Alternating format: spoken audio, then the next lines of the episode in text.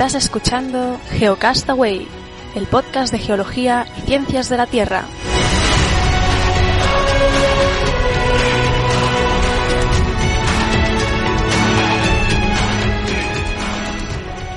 Saludos geonáufragos del mundo, bienvenidos a Geocast semanal, la edición semanal, la edición de noticias de Geocastaway en el día 12 de noviembre del 2015. Mañana es viernes 13, Vicente. Bueno, ¿en qué? Aquí tampoco hay mucho problema, ¿no? En, eh, aquí, tú sabes que en España es más martes y 13. En, ¿no? en los países anglosajones es más lo de viernes y 13. que me he americanizado un poco con tema de Halloween y todo este rollo. Bueno, que con el tema del Barça de Halloween también tela. En fin, no nos vayamos por los derroteros, ya que ya me conozco. Eh, tenemos varias noticias. Eh, una compartida, de hecho, vamos a empezar por esa que es, eh, aparte de los objetos que han caído en Murcia, que he estado viendo, que han caído varias cosas ya por España. Sí, han, encontrado, sí, en la zona de Murcia han encontrado ya dos, encontraron uno, que era más de una noticia, pero a los dos días han encontrado otro y ahí están. Ah, igual está relacionado con la noticia que vamos a hablar. Yo he intentado ver si estaba relacionado o no. Parece ser que no, pero bueno, la cuestión es que ya hace tiempo que se sabe que mañana, viernes 13, va a caer bueno, hace tiempo yo quiero matizar eso, porque yo lo que he encontrado es que el objeto este fue descubierto el 3 de octubre, o sea que realmente un mes y 10 días. Vale, vale. Voy a matizar eso porque tienes razón, pero ese objeto se había detectado el 18 de febrero del 2013 por el Catalina Sky Survey. Le perdieron el rastro y efectivamente, como has dicho, recientemente, ahora en octubre, el 3 de octubre, lo han vuelto a a cachar, eh, a, tener identificado y eh, pues no se sabía qué era. ¿eh? Y siguen sin saberlo, ¿no? Yo lo porque algunas páginas que he leído no saben qué es, otras hablan de que es la parte de un cohete. Mm, pero no están seguros. No están seguros, pero bueno, que es basura espacial, seguro no es ninguna magufada porque ya he leído un montón de cosas por ahí, de que si ovnis, ufos y cosas raras. Y bueno, la cuestión es esa, que, que, es, que es basura espacial muy probablemente. De hecho, tengo una imagen por aquí, ya sabes que estamos emitiendo en YouTube y seguiremos emitiendo en, en tanto en YouTube como en el, formato el formato podcast ¿eh? o sea que bueno esto no, no va a cambiar. Eh, ya hemos os acordáis que preguntamos y bueno creo que la mayor parte de gente aunque nos escucha la mayor parte por audio pues bueno que tampoco le supone un gran problemón. Así que vamos a seguir un poco la, la dinámica habitual con los semanales eh, los que estáis en, en, YouTube estáis viendo un, un poco un, modelo de toda la basura espacial que está rondando la Tierra, que es un montonazo. O sea, hay un, montón de mierda en el espacio que da miedo. Y si habéis visto la película Gravity, bueno, el, el, el desencadenante de la película es un poco este tema. Efectivamente. Efectivamente. Y que quería comentar yo que esto además ha dado lugar a un síndrome que se llama síndrome de Kessler, que que va relacionado con una colisión en cadena de todos estos fragmentos que están eh, en el espacio y que pues solo se ha cargado como un cuarto, ¿eh? O como la mitad.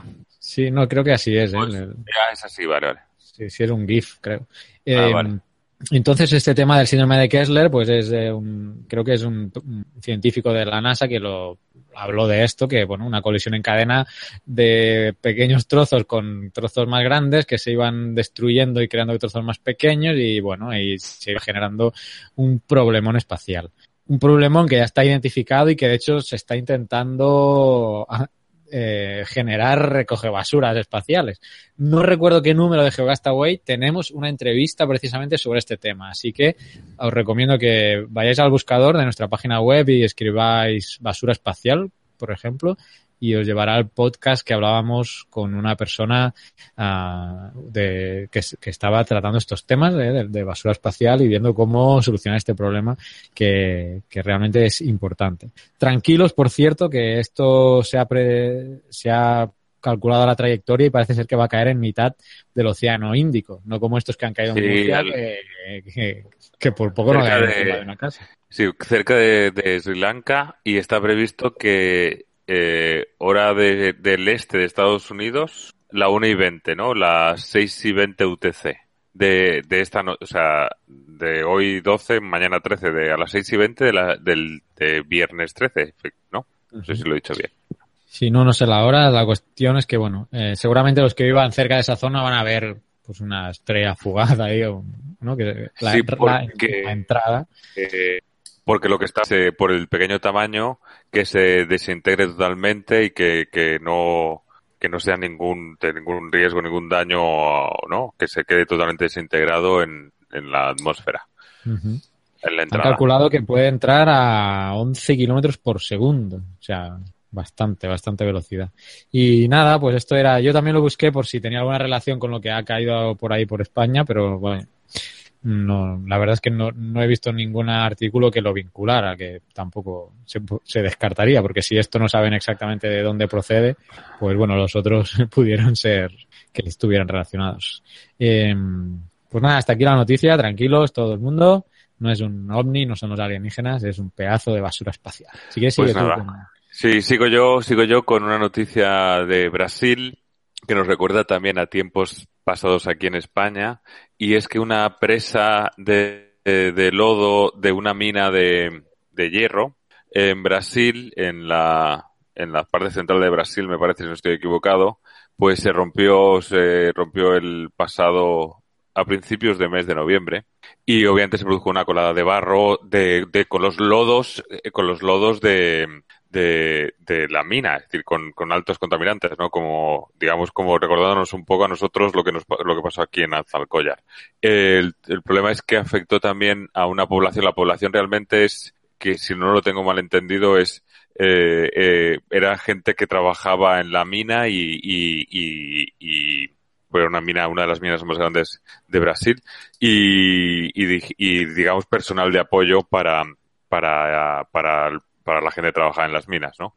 Y, creo que, estaba, que fueron 62 millones de metros cúbicos de, de este fluido, de este lodo, y que llegó incluso a más de 7 kilómetros y entonces inundó esta, eh, esta, esta pequeña ciudad o este pequeño asentamiento, este pequeño pueblo. Había dos muertos confirmados 13 estaban desaparecidos y había cuatro heridos, ¿no? Así que nada, eso directamente de las afecciones, digamos, a las personas. El tema medioambiental y la, eh, la, afección al medio ambiente, pues creo que todavía no, no se han puesto a determinarlo. Y hay un poco de contradicciones porque creo que ha habido un servicio, a ver si encuentro cuál. Ah, un, dice que un portavoz del, del, del USGS eh, dijo que ellos sí que detectaron en sus monitores, lo que hablamos, ¿no? Alrededor del mundo. Eh, ah, no, dijeron que no habían localizado nada eh, de ningún temblor el jueves, el día que pasó esta presa, ¿no? Pero que, pero que podían ser eventos de magnitud inferior a 4,2, 4,5 para dañar la presa, que igual se les podía pasado desapercibidos, pero bueno, que no saben cuál ha sido el motivo todavía de la rotura de esta presa, ¿no? Y, y nada, obviamente todos los, bueno, ya poco, poco más. No sé si tengo, tengo aquí una imagen, tengo aquí alguna imagen, a ver si la vamos a compartir para lo que nos estáis viendo en YouTube. Me pareció Aznalcóllar, ciertamente. Sí, sí, tengo aquí esta imagen para que podamos ver, ¿no? Que se ve eso, es una colada de, lodo, lo que pasa que, claro, este lodo precisamente es el, eh, es, está muy cargado de, de, materiales pesados, ¿no? Y en esta, y aquí también en, en un periódico español, también estamos viendo un poco el, el esquema, la localización y un poco dónde fue el, el problema y, y, la, y dónde estaba la, el asentamiento y toda, ¿no? Cómo llegó la, la colada, que por lo que parece ser también eh, eh, debió cruzar algún río o algo, con lo cual supongo que, que tendría alguna afección, puede tener afección aguas arriba, ¿no? Que lavaría bueno, que se acabará percolando en el terreno o incluso afectando a los, al, al acuífero, ¿no? Así que nada, esto, por ahora, este, esta es mi primera noticia. Bueno, desastre ambiental con toda regla. Bueno, pasamos a algo más, no, no, tan triste. Es que la NASA está buscando candidatos para pioneros espaciales, para, bueno, eh, habla en general, pioneros espaciales, pero obviamente eh, uno de los principales objetivos es enviar misiones a, a Marte, misiones tripuladas, y eh, la NASA ha hecho una, ha hecho un anuncio, uh, no voy a poner el vídeo porque solo sale ahí una persona hablando, pero la cuestión es que es muy, muy a, a, a la manera del tío Sam, ¿eh? Todos tenemos en, en mente la, el cartel este del tío Sam señalándote Sí, como para que veas al ejército. Pues de hecho, eh, de hecho, en la propaganda pone We want you, o sea, te queremos. Y nada, pues buscando eh, pioneros. La verdad es que si hacen esto es porque no debe haber muchos candidatos o van cortos de, personal. Yo me acuerdo que antes todo el mundo quería ser astronauta, pero eh, bueno, no sé, ahora también está haciendo mucho marketing, ¿no? De Martian y muchas películas, Gravity, y a lo mejor va todo enfocado a captar más personal. La cuestión es que... Los rusos, y los rusos han dicho que van a ir, ¿no? A la Luna, ¿en qué año? En el 2026, una cosa así, ¿no? Que tienen un para llevar, para ir a eh, la Agencia Espacial Rusa, si no me equivoco. Pues no, no sé, la verdad. Lo del tema de la Luna, eh, bueno, y luego están los chinos también, ¿eh? Acabo de los chinos, puede decir que, hay otras, que decir que no solamente la NASA, sino que hay otras agencias que se están reactivando, digamos, ¿no? La Rusia o la antigua URSS, con todo lo que fue y todo lo que eh, digamos, paralizó un poco su, su, su línea de aeroespacial y ahora, por lo que yo escuché hace poco, quiere volverlo a poner en marcha. Sí, este es un tema que hemos hablado alguna vez con Naum, que, que lejos de estar cooperando en algunos aspectos puntuales, sí, ¿no? El préstamo de la Soyuz, etcétera. Pero en grandes programas espaciales, como podría ir a Marte, no se ve esta colaboración que, que, no sé, que aceleraría el proceso y el conocimiento para, para llegar antes. La cuestión es que... En, pues, The Martian sí que se ve, mira tú por dónde. Sí, claro. Pero también por un interés, te quiero Andrés, pero bueno. Eh, ahora que hemos mencionado esto, recordaros que la semana pasada, nuevo semanal, eh, pero publicamos el especial sobre el libro y la película de Martian. Si no lo habéis oído, pues, pues escuchadlo siempre que hayáis visto o leído el libro, claro. Si no, os vamos a destripar toda la, todas las tramas. Eh, pues lo que decía, el del 14 de diciembre hasta febrero se va a abrir este plazo para inscribirte. Tienes que cumplir unos requisitos, claro, esto lo hace la NASA y por lo tanto tienes que tener ciudadanía estadounidense. O sea que descartados aquí, los presentes. Eh, entran en la página web nasa.gov barra astronauts y ahí pues podrás eh, rellenar el, formulario. Piden algunos mínimos como pues tener un título superior o una licenciatura en, ingeniería, biológicas, física, matemáticas, geológica no lo menciona, pero no estaría mal, ¿no? Y también te van a hacer unas pruebas de vuelo para, supongo, pues obviamente si tienes que soportar algunos G ahí mientras despegas, eh, pues a ver si no te mareas. Así que, bueno, interesante, ¿no? Este tema que, que la NASA, aparte de sus lo que he leído es que aparte de toda la, la parte técnica uh, y profesional que ya tienen, quieren vincular también a la a la población civil en este tema y por eso han abierto ahora este plazo de, para incorporar algunos uh, candidatos. Lo que he leído es que quieren llegar a Marte en la década del 2030, que no queda tanto. Yo que soy un poco mal pensado, sé lo que me da cuando escucho esa noticia, yo pienso de que les cuesta mucho formar a un astronauta y dicen, allí total, si se van a perder y no van a volver, vamos a mandar a cualquiera. Pero, no sé. No, pero esa de ir para allá y no volver es la Mission One, esa holandesa. No creo que es lo de la NASA. Además, con todo esto que pintan, que hay que traerlo salvo y vivo en la película, y tenemos lo del Apolo 13, no, hombre, no van a ir a dejarlos ahí tirados. En fin, en fin, si, pues eso, si tienes nacionalidad estadounidense y quieres ser astronauta y tienes una licenciatura o ingeniería o una cosa de esas, pues nada, apúntate, a ver, a ver cómo va. Yo ya está, esta segunda noticia, tengo más cosas, pero te paso. Bueno, pues venga, pues voy a seguir yo. Eh, este estaba yo el fin de semana, volvíamos de hace un par de fines de semana ya, pasé que no había estudiado semanal, y estaba escuchando de un libro que era como Ciudades Olvidadas y, y así, y escuché un caso que me llamó mucho la atención.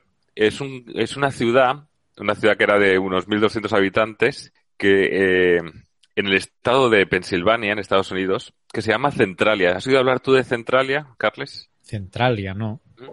Pues es una ciudad que ha desaparecido. Ahora mismo creo que quedan menos de 50 residentes y me parece muchos. Te voy a contar lo que ha pasado aquí, más o menos. Y eso he dejado la noticia en el Delicious.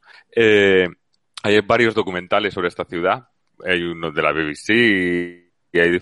Eh, esta ciudad era muchas otras en el, del centro de Estados Unidos. De, está enfocada, digamos, a la minería del carbón. Y, cuando, además ya pensando cuando estábamos ya hablando ya del, declive del carbón frente al petróleo y eso, creo que fue en el año, eh, en 1976, eh, estábamos hablando, se produjo el hecho que, que, que ha hecho, digamos, conocida Centralia. Pues estaban, creo que lo pone aquí los bomberos, unos bomberos haciendo una quema de un vertedero o algo así, y eh, lo que pasó es que había cerca de ese vertedero una veta de carbón. Y la veta de carbón, con el incendio de este vertedero, se prendió fuego. Esa veta de carbón, es una zona carbonífera, está por debajo de todo lo que era el asentamiento de la ciudad. Y como se pegó fuego, y el carbón es lo que tiene, se, digamos que toda la veta está ardiendo y es imposible de apagarla. Con lo cual, tienen el subsuelo a más de 700 grados centígrados. Y se ve cómo sale el humo, se ve cómo sale, eh, de, eh, tiene diferentes emanaciones y obviamente es un Die von Ihnen gewählte Rufnummer ist leider nicht verfügbar. Bitte rufen Sie die Auskunft an. ¿No? Entonces, no sé si lo estás viendo, Carles. No, de hecho te he perdido y espero que los oyentes o en Hangout se haya grabado lo que has dicho porque la parte final no he oído nada. Bueno, eso, pero lo repito entonces, bueno, lo que, que, lo que pasó es que el estrato de carbón que está por debajo de toda la zona del asentamiento de la ciudad se pegó, se prendió fuego por el, por culpa de este incendio y obviamente tiene el subsuelo eso a 700 grados centígrados. Y, y bueno, entonces claro, tuvieron que abandonar la ciudad de forma más o menos rápida y, está la ciudad abandonada y nada, y tienen a 700 grados. Así ¿Hay un documental, dices? Hay un documental de la BBC yo tengo aquí una noticia de tres minutos y creo que hay alguna cosa más por ahí suelta, ¿de acuerdo? Hay diferentes noticias sobre Centralia, pero te, digo, es un, problema que pasó en 1976. Hay un libro porque hay, hay, diferentes reportajes, igual de tres, cinco minutos, pero bueno, y ahora, de hecho hay gente que sigue viviendo allí, pero creo que, creo que son cinco personas o diez personas o cincuenta, hay muy poca gente que está viviendo allí. Y nada, eso que tuvieron que abandonarlo. También se juntó eh, piensa con el declive de, de, la era del carbón, ¿no? En, Estados Unidos. Pero bueno, realmente es inhóspito vivir a, vivir a, vivir allí. Así que nada, este es el caso de, de Centralia, se llama. Bueno, lo voy a buscar, a lo mejor para la biblioteca puede ser interesante eh, proponerlo ahí para verlo. Muy bien. Em, bueno, eh, cuando has cargado el vídeo yo creo que se ha empezado a, oír mal, por eso ojalá Hangout haya pillado tu parte porque yo no, te he entendido, ¿eh? se ha entendido todo, pero bueno, a efectos de, de audio, eh, no sé si habrá quedado grabado. Luego en la edición para, para el formato podcast lo voy a, lo voy a revisar. Eh, y una noticia muy rápida, sigo en Estados Unidos y no sé si ha llegado ahí un gran socavón que ha habido en un parking de un, de un centro de comida rápida, que se han caído todos los coches, se han hundido, se han quedado ahí y todo el mundo se quedó ah, sorprendido, ¿no? Hablan de sinkhole, o sea, la traducción sería sería como, como hundimiento, creo yo, ¿no? Eh, es una dolina, ¿no? Nada, es más como una dolina por colapso. No, no, no, no, no, no. Bueno. No, no, no, ha sido interpretado de otra manera. Y de hecho, si miráis las imágenes, que ahora, por cierto, estoy compartiendo, pero si lo veis eh, eh, lo buscáis por internet. Eh, esto ha sido, por cierto, en un sitio que se llama Meridian, en Mississippi, y tiene, tiene eh, todo el colapso ha sido a lo largo de una recta, si os fijáis. Todo es una gran alineación y que en un parking y todos los coches que estaban encima pues se han colapsado. Entonces uno puede pensar que, bueno, para empezar, una falla, parece una falla, esto está muy bien alineado, ¿qué pasa aquí? La otra es, bueno, ves que la tierra es muy roja, estamos hablando quizá de de estas lateritas que, que de alguna manera pues eh, se expanden o de alguna, algún comportamiento geo, geotécnico que haya hecho que se haya hundido esto. La cuestión, ¿sabes qué es? Porque ya lo he estado mirando. La, el problema ha sido que esto es un, en lo que en inglés llaman un culvert. Es una alcantarilla o una estructura de ah, drenaje. O sea, por ahí debajo pasaba una estructura de drenaje que por que tiene una fuga y ha lavado el terreno a lo largo de su traza, claro, de, su, de la longitud, ¿no? Sí, sí, sí. Por algún motivo, uh, pues se ha limpiado todo, se ha erosionado. Uh, el tema del agua se ha, pues se ha disuelto ahí. Eh, ya sabemos el tema de la cohesión de los suelos. Y eso es lo que ha provocado este colapso, la verdad es que bastante espectacular, de, en, este parking de, de la zona de, de, Mississippi. Si no lo lees, al final de este tramo que estaba poniendo ahora el vídeo, se, se veía cómo, cómo estaba entrando dentro de una bóveda, al final, eh, si seguís al final en la parte alta del vídeo se ve como pasa una estructura de bóveda que pasa por debajo de una calle, o sea, se ve perfectamente que por ahí eso era una tubería de drenaje o algo. Entonces es un problema más tema de ingeniería. Eh, ya han salido los del USGS que en ningún caso se puede hablar de sinkhole porque involucran temas naturales, ¿no? Sí, tiene que ver más con un fallo eh, de ejecución de la construcción o de falta de estanqueidad que, es un, más que de un tema del terreno. En este caso sí. Entonces, bueno, interesante, ¿no? Porque, bueno, la imagen, la verdad es que es un poco espectacular con esos coches. Me ha recordado un poco al que, al que sacaste tú de los Corvettes en un parking, que ese sí es más tipo natural. Sí, pero ese creo que sí que era un sinkhole, o sea, sí que era una dolina por colapso pura y dura. Pues nada, eh, breve noticia sobre colapsos. Venga, pues yo voy a sacar eh, ahora un, unos, un par de vídeos y una foto, o sea que, que pero voy, a tratar de escribirlo porque me han llamado mucho la atención. La primera es una es a una ver si no se ralentiza la conexión. A ver, probaremos. Eh, la primera es una foto en, en Australia, creo que es Sydney, Sydney, creo. Eh, no veo dónde está. En la playa de Bondi, pero bueno, me parece que era Sydney cuando leí la noticia. Le llaman la... Sydney, ¿no? En el titular ponía la nube de Sydney. Ah, vale y es como le, llaman como la nube tsunami, porque para lo que lo estáis viendo es una formación, se ve que además es, es típica de esa zona, son muy, son raras, no que sean frecuentes, pero son raras, pero de cuando en cuando se dan, y es una nube que, que tiene, que está justo llegando, digamos, a la zona de la playa, se ve la gente eh, tomando el sol y esa nube que está llegando, como se forma, de hecho hay un vídeo más adelante que no lo vamos a poner, pero, y, y la verdad es que es como una cascada, es como una nube gigante pero que, que se junta ¿no? con el mar y da la sensación eso de ser una ola, un tsunami. Y, pero espectacular para los que estáis viendo, lo, lo podéis ver y si no, si nos estáis escuchando solamente por el podcast, eh, vale la pena buscarlo en el Delusius, me parece una foto, hay diferentes imágenes pues, de gente de Twitter, ¿eh? o sea, de, en el Twitter de, de gente que lo ha, que las ha colgado, es decir, que, eh, impresionante, ¿eh? Mira, aquí está otra. Hay uno que ha tuiteado Apocalipsis ahí un poco... Ah, ¿Este? Este no. El de arriba. Ah, sí, bueno, el de Apocalipsis. sí. Pero bueno, hombre. Pero bueno. Eh, ah, la gente se ve tranquilita en la playa, por eso. Sí, se le veía tranquilita, ¿no? Ves diferentes imágenes. Y ya te digo, hay un vídeo de que, que, se ve un poco más como se forma aquí. Por ejemplo, claro, desde este punto eh, es una foto en la que estábamos más alto y se ve la diferencia entre la nube y el mar, ¿no? La, la altura. Pero desde, digamos, pie de playa se ve todo como todo uno, ¿no? Así que, que nada, esto, esto por un lado. Ya te digo, y al final creo que hay un, ves hay un vídeo también de, en, en, Twitter, ¿no? Que se ve un poco la secuencia de cómo se forma. Seguimos con un vídeo muy cortito, dura 20 segundos, esperemos que no se corte la voz. Lo que, que lo que nos va a enseñar, ay, se me ha ido, un segundo, otra vez, vamos a empezar. Es cómo se congela una burbuja. Es una foto, me ha parecido curiosa, de cómo se congela una burbuja. Hacen una burbuja, obviamente en un sitio que debe estar a bastante... Esas de jabón.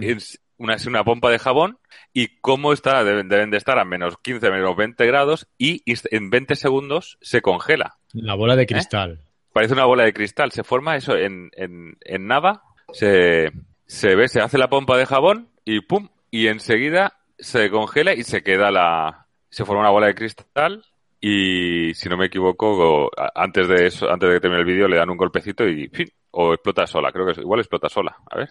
Sí, sí, se está hundiendo y, explota sola, ¿no?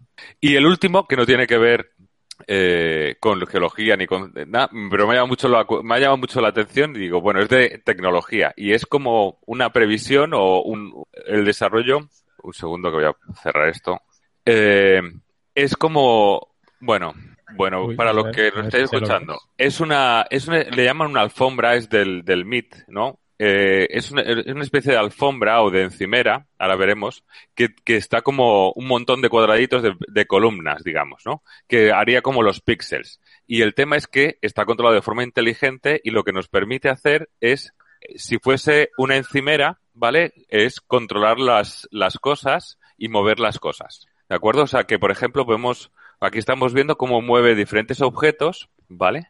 Cómo los mueve y los puede llevar a un sitio o a otro. ¿Eh? Eh, digamos que levantando esos eso? Eso un, está controlado por ordenador y va haciendo cosas. Mira, ¿ves? Por ejemplo, ahora lo levanta. Pero es que este justo me he equivocado y no era el que yo lo quería encontrar. Voy a ver si encuentro que creo que está más abajo.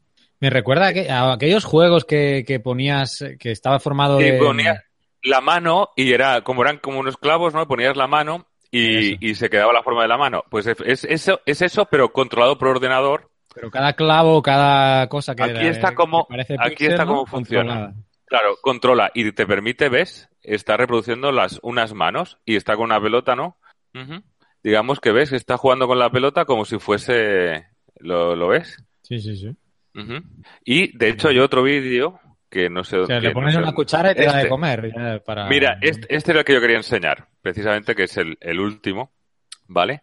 Eh, por ejemplo, habrá, ah, para lo que estáis escuchándonos, deja, deja el móvil, digamos, y se adapta, digamos, un poco, o el iPad, y se adapta, digamos, a lo que está, ¿no? Deja el móvil en un sitio y ya le dice, llévamelo a una esquina. O en este caso se pone música y hace como de reproductor un poco así de, de los sonidos. Pero deja una naranja y hace un cuenco, pero deja dos y el cuenco, digamos, se hace más grande. Pero tú te acercas y las naranjas y el cuenco se mueve, ¿no? En esa superficie estaban jugando a cartas, da las vueltas a las cartas, digamos que es como que, se adapta. Me ha parecido súper curioso, ¿de acuerdo?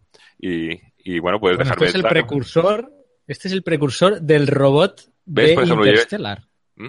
Pues ahí... Que no has visto Interstellar, ¿verdad? Sí, todavía? sí, sí que la he visto, la he visto. La aproveché ah, para ver ahí un fin este, uno de los fines de semana. Pues sabes del robot que, te digo, ¿no? No sé cómo se llama ahora. Bien, bien. Así que nada, así que eso lo quería, lo quería enseñar. Interesante. Geocastaway, el podcast de tecnología también. Bueno, voy a terminar yo eh, con una noticia geológica, de hecho, y una y es trágica porque es eh, tiene que ver con una inundación que hubo en Lérida la semana pasada, si no recuerdo mal, o hace dos, y que pues mató a cinco abuelos de una residencia de geriátrica en una en la zona o el pueblo de Agramun en, en Lérida, en Lleida y eh, resulta que esa eh, que esa, ese centro geriátrico estaba en una zona inundable. Entonces aquí esto creo que lo vamos a llevar a debate al programa mensual, pero solo quería traerlo aquí como noticia porque eh, pues parece me parece importante, ¿no? Que ya a estas alturas todavía estemos hablando de estos problemas eh, y todo viene a, decir que la residencia cumplía todos los requisitos de la normativa existente cuando se construyó, ¿eh? Es decir, que, que estaba creo que a menos de, de 40 metros, menos de 50 metros del cauce, pero legalmente, que yo sepa, por lo que yo escuché cuando pasó, es, cumplía los requisitos que pedía la, el, gobierno autonómico el gobierno nacional. Cualquiera de los casos. Cierto. Que con, pero con la ley actual no se hubiera podido construir ahí. Entonces, que ahí, es donde voy. Por un lado, eso, ¿no? Hasta el 2006, la, por lo que he visto, las, la potestad o las decisiones en esos aspectos pertenecía a los ayuntamientos en temas de ordenamiento. Desde el 2006 ya las competencias, eh, temas de inundabilidad, requerían de la aprobación, si no recuerdo mal, en Cataluña del, de la ACA, de la Agencia Catalana del Agua, si no recuerdo mal. La verdad también ha sido que ha sido una lluvia extraordinaria, pero bueno, eso no quita para, de excusa, ¿no? Otro problema ha sido la actuación, que el tema de protección civil, de los avisos, y por eso decía que quiero llevar este debate porque he estado leyendo cosas contradictorias, como que como que se había avisado ya desde Protección Civil, porque esto sucedió a las 4 de la mañana, fue la, ya la, el problema grave, pero desde las 12 de la noche ya se sabía, o ya no se sabía, pero se tenía aviso ya desde Protección Civil al ayuntamiento eh, entonces hay que ver ahí, de hecho están investigando y a ver, a ver qué pasa ahí, ¿no? Para, para los protocolos de, de, de, actuación. También es un tema que me interesa porque yo trabajo en estos temas de gestión de riesgo y aquí en El Salvador, pues lamentablemente todos estos temas de coordinación y protección civil, pues a veces, a veces deja mucho que, que desear. Entonces es un tema que quiero, que quiero también seguir a ver cómo, cómo evoluciona uh, ahí en España. Pero bueno, la, verdad es esa, ¿no? Eh, para terminar, he, entrado en la página web del, eh, del sistema de la página web de medio ambiente que tiene un sistema de información geográfica con todas las inundables de eh, en España, todo, todo, todas las zonas de, inundación. Entonces os lo quería uh, compartir por si pues, vivís cerca de un río, más que nada, yo he estado viendo el de esta zona de, de Agramunt, de este pueblo y he cargado las capas de las zonas de inundación para periodos de retorno de 50 y 100 años. Los que estéis viéndolo en, en, YouTube, pues veréis la mancha de la inundación que realmente pues cubre varios barrios. No sé, habría que ver qué periodo de retorno tiene o ha tenido o tuvo esa inundación que, de la que estamos hablando ahora. La de 100 años la verdad es que es bastante intensa, a lo mejor no he cargado la de 25. Lo que os quiero decir es que, bueno, eh, que toda esta información está pública y disponible en el sistema de información geográfica de, la página web del Ministerio de Medio Ambiente en España, estoy hablando de España, y podéis entrar a través de la página web eh, sig, sig.magrama.es SNCZI. ¿Eh? SNCZI que no sé las siglas a qué se refiere, pero debe ser como un sistema nacional uh, de zonas de inundación o algo así. ¿eh? Uh, pero, algo así debe ser. Y bueno, como estáis viendo en la zona de Agramón, pues podéis ver eh, el cálculo para una zona donde vosotros viváis si tenéis algún río que, que pasa cerca también. Eh, ya está. Yo creo que este tema lo vamos a llevar a conversación, eh, a, a, debate en el mensual. ¿eh? ¿Qué te parece, Vicente? Me parece bien. Y nada, por mi parte, tengo una, un anuncio. Eh, como sabéis, teníamos el curso de, tenemos el curso de Google Earth que ya, ya terminó. Ya habíamos priorizado a, a educadores, profesores, gente vinculada con el tema de educación. El curso ya en Moodle, la plataforma donde estábamos, pues terminó. El, el curso sigue ahí, pero no está activo porque no le voy a estar pudiendo dar seguimiento. Quizá el año que viene volvamos a hacer otra edición supervisada, por decirlo de alguna manera. Pero este mismo curso ya lo hemos subido en, la, en, una plataforma que se llama Udemy, que es de acceso totalmente libre para todo el mundo, sin tiempos uh, y, de manera indefinida. El curso está, está a 30 euros ahí, pero para nuestros seguidores, para todos los geonáufragos, pues eh, tenemos eh, el acceso gratuito uh, para todos vosotros eh, y lo, lo, vamos a enviar por mail. Vamos a enviar por mail el, el acceso gratuito a todos los que estéis suscritos a nuestro boletín, porque es la manera más fácil de llegar a, vosotros por mail y enviaros ese link. Así que os recomiendo que eso lo vamos a enviar en el boletín del, del, mes de diciembre, que se envía en diciembre con todo el contenido de noviembre. Ahí vamos a enviaros ese link para que podáis hacer totalmente gratis y sin, sin restricción de tiempo. Si os queréis tomar un año para hacer el curso, pues podéis hacerlo y eh, os va a ser totalmente gratis. Pero tenéis que ir a suscribiros al boletín en nuestra página web geocastaway.com barra boletín o, o, en el logo del boletín nuestro que hay ahí y os suscribís al boletín y así os podemos enviar ese, ese link a ese cupón, o me llaman creo, para hacer el curso totalmente gratis. Todos los que no entrasteis en, en, en la primera parte, en la primera versión, que solo era para, para educadores o gente vinculada con el tema de educación, pues ahora uh, si suscribís al boletín, eh, para nosotros será más fácil enviaros ese, eh, ese link. Eh, recuerdo que el boletín además no es solo para enviaros basura, os enviamos un correo al mes con todo el contenido de ese último mes. ¿eh? O sea que así ganáis en información si os habéis perdido algo que, de lo que hemos publicado. Y como digo, en el de diciembre, pues aparte de todo lo que hemos hecho, pues ahí vamos a eh, enviar ese link al curso de Google Earth Pro totalmente eh, para que podáis hacerlo gratis. Y, no sé si tenía algún anuncio más. Eh, ah, bueno, también deciros que os sabéis ya, los que nos seguís, el mes pasado cumplimos seis años, que es un montón, y mm, yo creo que el mejor regalo que nos podéis hacer, aparte de si nos queréis hacer una donación económica, obviamente, que tenemos eh, el, el, botón ahí en la página web, pero una, un comentario, un review ¿eh? en iTunes. Eh, yo creo que es el mayor indexador de podcast del mundo. Y si hacéis una review en un comentario en iTunes, nos dais mucha difusión y ayudáis a Geocastaway, a todos eh, los que hacemos este podcast, a difundir la palabra geológica porque le dais mayor eh, visualización en su... Así que si nos queréis hacer un regalo, pues nos podéis dejar un comentario en iTunes. ¿Eh? en nuestra plataforma en, en, iTunes. Y nada más, Vicente, eh, lo dejaremos hasta aquí. Pues regresamos la semana que viene, ¿no? Sí, sí, seguimos la semana que viene. Estoy viendo, es que estaba viendo lo de la zona inundable donde vivo y es efectivamente es inundable. ah, vale. ¿ves? ¿Eh? Eh, vamos a poner todo lo que hemos hablado en nuestro Delicious y voy a intentar poner este link de, de las, del acceso la, al sistema de información geográfica en las notas de, tanto del vídeo en YouTube como quizá en las notas del post ¿eh? de este podcast semanal en la página web para que sea más fácil eh, entrar. Bueno, yo, yo a través del, del Magrama, que es el Ministerio de Agricultura, Alimentación y Medio Ambiente, eh, he podido entrar, ¿eh? o sea que también así lo, lo encontrábamos. Perfecto. Pues nada, dicho lo dicho, que ya hemos pasado un poco de la media hora. Nos vemos, oímos la semana que viene. Adiós. Adiós.